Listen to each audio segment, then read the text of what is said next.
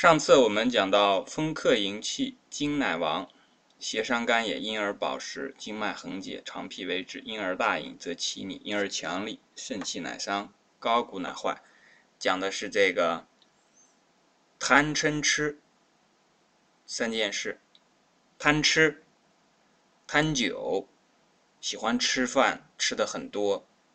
有的人经常讲说：“哎呀，我是个吃货”，以此为骄傲来标榜。那如果是吃的太多的话呢？因而饱食，经脉横结，肠脾为之。因为我们还很少见到有节制的吃货，一般吃货很少能把握得住那个度。那如果经常喝酒，又特别喜欢喝酒的时候呢？这个因而大饮则气逆啊。上次我们只讲到，就说这个气逆呢，就是打嗝。同时呢，我们可以看到喝酒的人啊。脸就红了，或者有的人呢，喝完酒之后脸就白了，那么这种呢都是气逆的表现。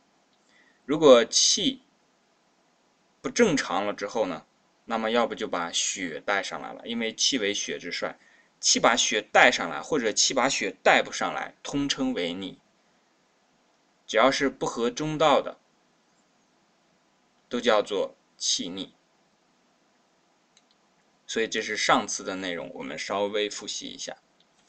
那今天我们要讲的内容呢，凡阴阳之要，阳秘乃固，两者不和，若春无秋，若冬无夏，因而和之，是谓肾度。故阳强不能密，阴气乃绝；阴平阳密，精神乃至；阴阳离绝，精气乃绝。所以在刚才讲到这个和的时候呢，就贴了一段《左传》里面的《晏阴论合同》。那等我们讲到那个地方的时候呢，我们再讲这一块这个合同为什么讲因而和之，是为圣度。凡阴阳之要，阳秘乃固。这句话呢，我们看到。阴阳之要的时候呢，首先提的是阳。我们也会发现，这个在我们所讲的生气通天论当中呢，大部分提到的都是阳气，很少讲阴，对不对？有没有发现这一点？很少提到阴。有的人说，哎，有阳气，那应该就有阴气啊。但是我们会发现，首先是很少讲到阴。其次呢，也很少提到阴气，因为我们之前讲过，这个阴和阳之外呢，它这个阳是属气的，那么阴呢是属体的。我们之前讲过这个二者之间的这个体用关系。在一开篇的时候，到这个地方这一段一开始呢，讲阴阳的最要害的最重要的地方呢，讲的是阳秘。乃固，我们学过的同学就会知道，这个阳秘呢，其实本身指的就是阳气的密固。我们人平时不太容易受这个风、暑、湿、燥、热、寒这些这个邪气的影响，很重要的一个原因，就是因为我们有胃气，有阳胃之气。那有这个阳胃之气呢？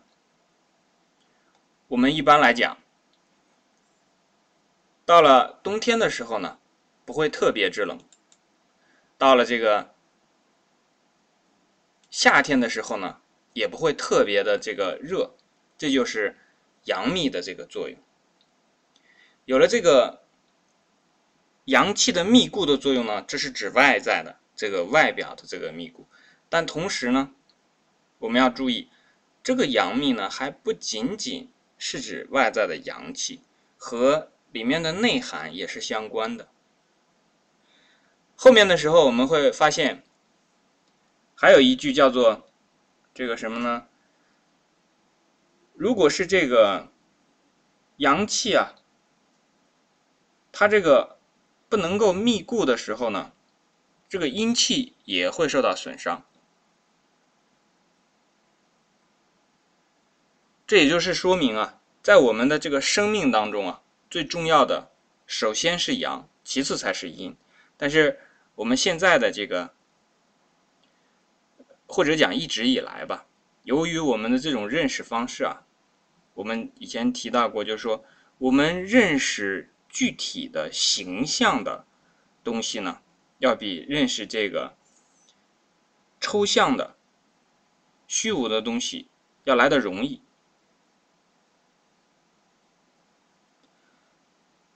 比方说。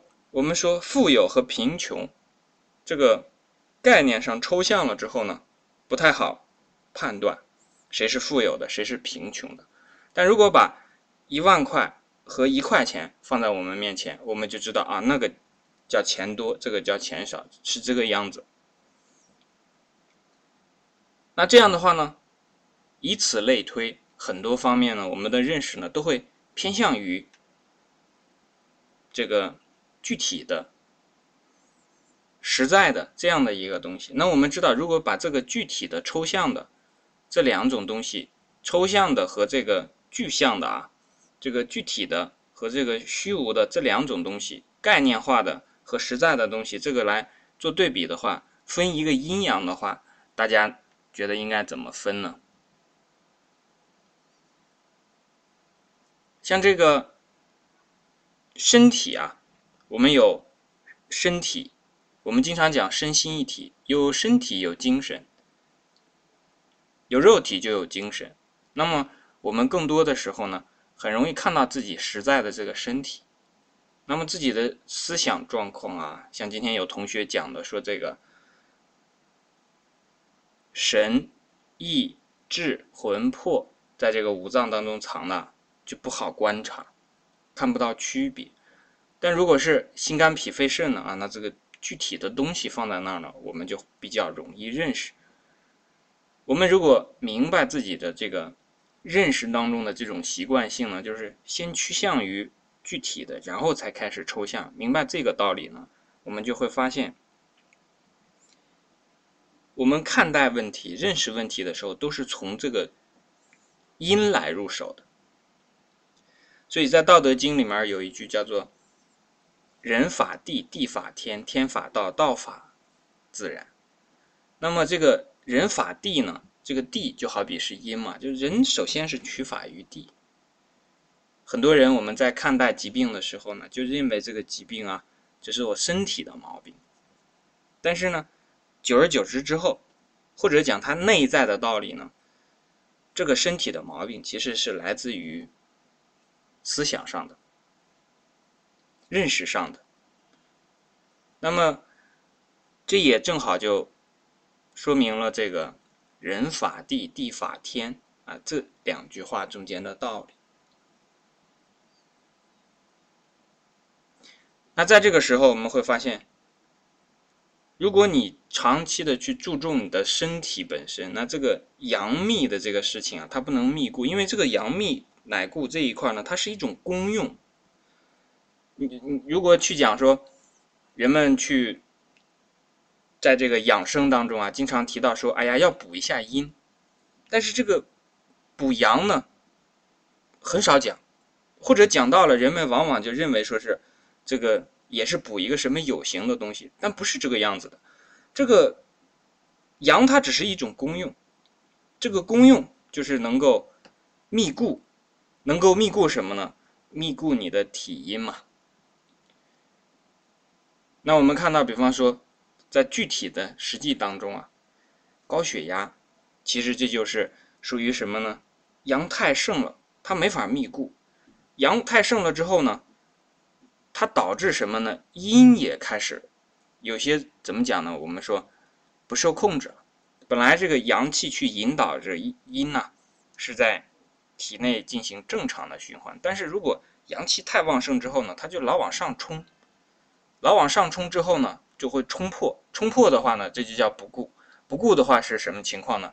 比方说血管破裂了，那高血压或者是这个很多情况下这个颅压增高之后，然后血管破裂，这就是通常我们用西医的这个语言来讲的，就是说，比方说脑梗阻，那就是你的这个就是这个人的密固的这个功能出了问题了，并不是说他的这个阳不足，这个阳是很足的，而且是太足了。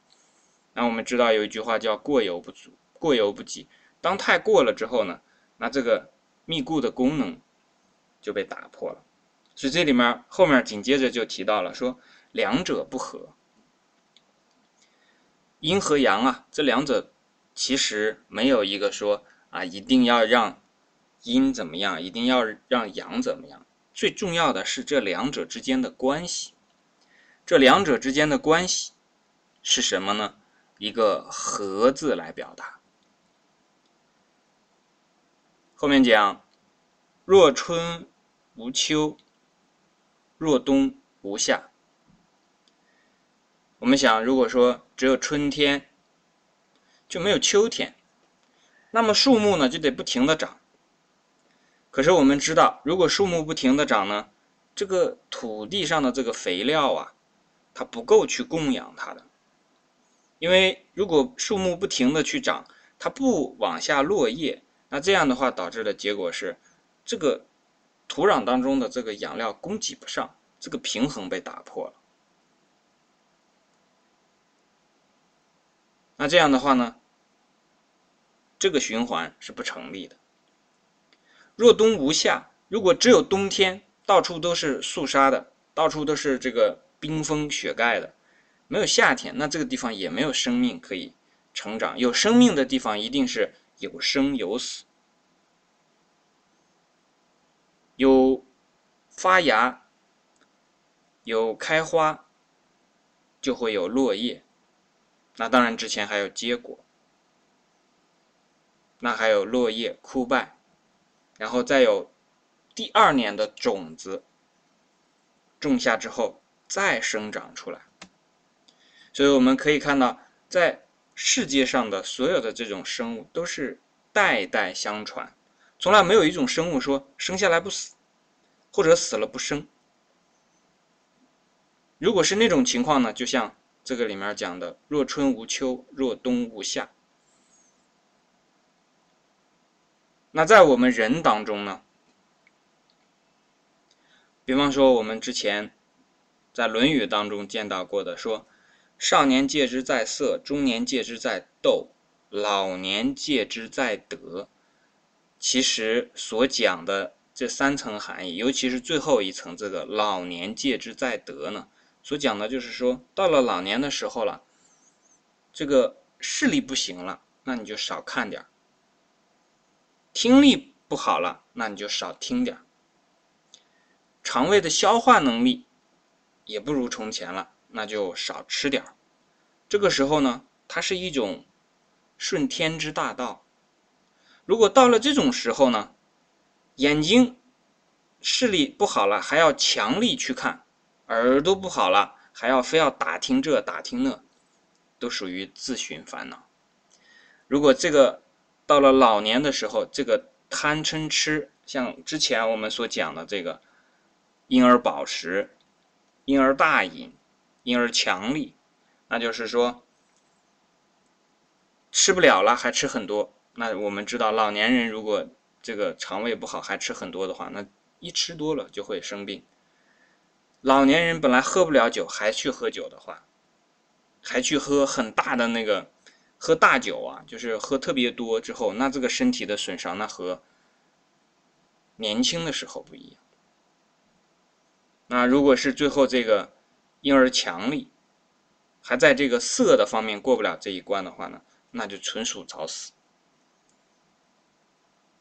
所以，这方面最根本、最根本的东西呢，它其实是相通的。后面就讲到了“婴儿和之，是谓圣度”。所以这个地方呢，我们就把以前经常提到的这个《左传》里面的这个晏婴论合同的这一段拿出来看。那景公啊，就是这个侯啊，至侯至自田，晏子待于船台，子由持而造焉。这些呢都是描述性的。景公呢去打猎，到了这个船台的这个地方呢，他非常的开心，然后呢就说只有这个梁丘据与我非常的和谐啊，就是他后面讲的说据亦同也，讲的说为具与我和夫。那晏子就说呢：“聚亦同也，焉得为和？”这晏子这个时候呢，说话其实我们讲还是很客气。他其实说了一句景公不明白的话，他说：“这个人和你在一起呢，这个只是同啊，这不叫做和。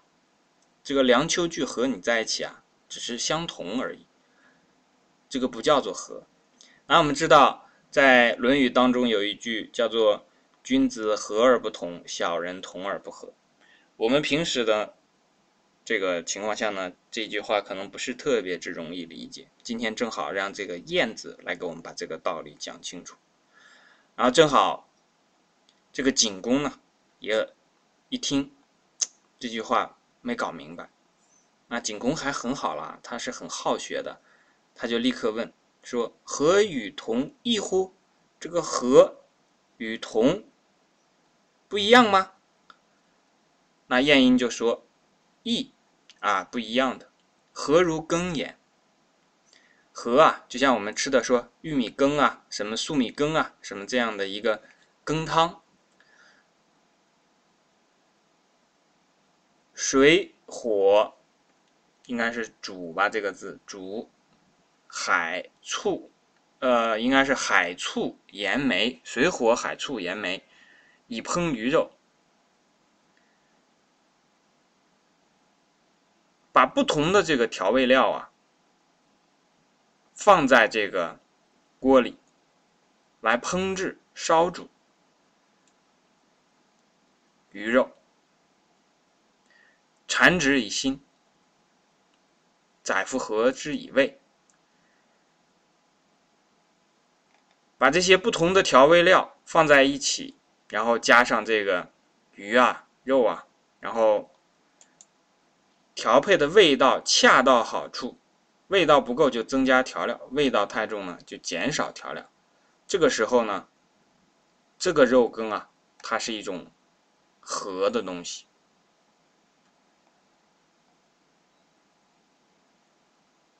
我们这个地方呢，就把这个和的意思。拿出来，放到《内经》里面来看，《内经》里面这个和呢，就是指的阴与阳的和，不同的东西让它在一起，各自发挥作用，这个才叫做和。如果说把不同的东西最后给变成一样的了，虽然也相安无事，但这个时候呢，叫做同，这个不叫做和。所以我们就会明白。说阴而和之，这个里面的侍卫圣度呢，是指的阴和阳都要有。那我们反观自己的这个现在的生活啊，很多时候我们很关注于身体的健康，但是呢，却忽略了精神的健康。我们经常呢，会把自己穿的非常的光鲜亮丽，但是呢，却忽略了这种精神上的这种人格的正派、正直、耿直这样的一些特点。这个时候呢，其实我们就会发现，阴阳其实已经不和了。如果这两者不和呢，比方说，很多时候我们只注重自己的。穿着是否漂亮，而不去关心自己的人格是否也是那么足够的能够匹配这样的这个身体，那这样的话会出现这个阳不密，它没法去包固。比方说，很多时候的这种疾病呢，就是因为阳本身的这个作用啊，就是。我们自己的身心这两方面的这个心出了问题，所以导致这个身体有了疾病。所以这个时候我们就会明白，如果阳不密，到了后来体现出来的是这个身体，那比方说心肝脾肺肾啊、五脏六腑啊，什么地方有了问题啊，我们在恢复健康或者保持健康的过程当中呢，就要两方面都要去入手。就像这个燕子所讲的，那你这调味的料要不够啊，比方说这个料咸盐加的不够，那你就要多加一点咸盐。那如果是水不够，那你就要多加一点水。如果是这个火不够呢，就要把这个火力加大一些。在我们放到人的身上呢，你的心肝脾肺肾对应的是什么呢？仁义礼智信这几样东西出了哪个？地方出了问题呢？哪个地方出了问题，相应的那个位置上就会出现病变。那比方说肾脏的问题来自于什么？来自于不治。不治呢，一般会出现什么呢？出现于贪，特别贪财的人会在肾脏上出现问题。那么这个。肝脏上呢，对应的是什么？对应的是义，义气啊，长幼有别。那如果是不义的人呢，肝胆会出现问题。我们通常讲的这个这个不义呢，有点像什么含义呢？通俗的讲，就像说没大没小的。这个没大没小是心里真正的没大没小，就是对谁都看不起，对谁都不尊重。那总觉得自己特别牛，然后和谁都经常的这个掐架、干仗。那这种情况下呢，这个肝脏会出问题。心如果出了问题是什么呢？不仁，不仁是什么意思？没有爱。经常这个看到有人讲说不会爱了，说这个心凉了，心寒了。这个心如果出现了这种问题。对应的就是在他的内心心底里深处，不知道怎么去爱了。有的时候不是因为说他不想爱，而是说他找不到爱的对象了，或者说爱的对象放在他眼前，他也认识认不出来了。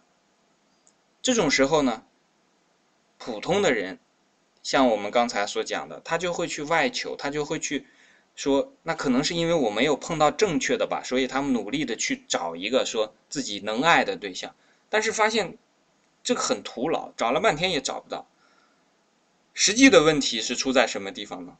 出在他自己的心里，他自己的心没有爱这个功能了，并不是说那个这个世界上啊没有能让他爱的这个人或者事物了，而是说他这个心呢出现了问题。这个心如果认为什么都不值得爱了，那你把什么放在他面前，他都不爱。那但是这种时候我们会发现，他是真的什么都不爱吗？有的时候你会发现，虽然他真的做不到什么都不爱，但是他很爱钱，他很贪。所以我们知道手少阴心经、足少阴肾经这两个都是通的。刚才我们讲过，说特别贪财的人啊，肾会出问题。肾出问题是足少阴肾，那和手少阴是心呢是相通的。那当一个人体现出来啊，像我们看到。这个电视上的一些这个节目啊，所描述的这种说啊，一结婚就要谈钱，你们家有多少钱，我们家有多少钱，那个你什么工作，你开什么车，住什么房子等等这些，这种情况下，我们就知道对这个爱本身的破坏非常之大。但是我们会看到他其实又很爱钱，但是那种爱钱已经不叫做爱了，因为爱只在什么地方呢？只在人与人之间。这个才叫做爱。人与或者讲再大范围是人与众生之间，对于一些这个没有生命的东西，你去爱，这个叫什么呢？这叫玩物丧志，或者讲说是我们《论语》当中也有一句话叫做“君子不器”。如果在那种情况下呢，其实他就是完全的，其实就是贪婪，单纯的贪婪而已。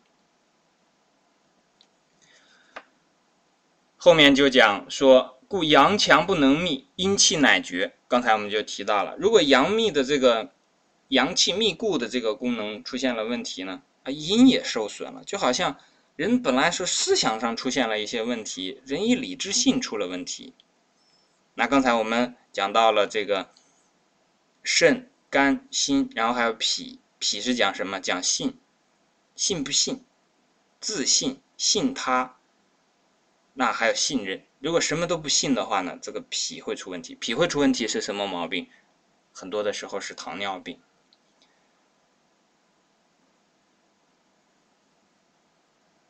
然后最后一个呢，就是这个肺。这个肺呢是讲理。这个讲理呢，就是说一个人会不会约束自己，对自己一些不好的行为能不能有所约束？如果能约束的好的话呢，那 OK 没有问题。但如果说是经常做不好这种对自己的这种这个约束呢，那可能比方说情感上的这种泛滥，那导致呢，他这种人很喜欢情绪化的或者说很脆弱的情感，啊，经常的陷入一种莫名的哀伤之中。悲哀之中，那这样的话呢，这种情况下就会在肺上出现一些毛病。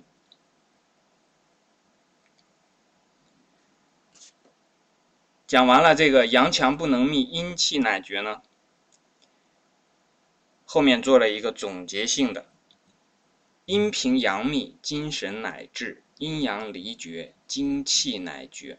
我们注意这里讲了阴平阳密，其实就讲了说。啊，因而和之，是为圣度。如果阴平阳密呢，肯定就属于一种和了。那么这如果是和了之后呢，精神乃至。这个地方讲的是精和神。我们之前讲过精气神对应的天地人，这个精神讲的是天地。天地之间呢，就有一个制度在，就有一个制化在，它是有一个正常的。规律在作用，那因为我们讲治，它相对应的是什么呢？乱嘛。那这个精神啊，讲的这个天地之间啊，它是有自己的这个规整的，不是一种狂躁的，或者说是混乱的状态。翻回头来，如果是阴阳离绝呢？我们看到这里讲的是精气乃绝，因为我们注意啊，在人。先开始健康的时候呢，精气神都在，但是我们都体察不到。那这个时候，这个时候呢，我们可能在唱歌，可能在跳舞，可能在工作，可能在学习，一心呢都放在了工作、学习、唱歌、跳舞上，没有时间去观察、关注自己的精气神。当先开始阴平阳密的时候呢，精神乃至天地之间是有规律的。那这个人处在自己。专心致志去做事的时候，到了阴阳离绝的时候呢，我们会发现，这个人的神首先就出现了问题。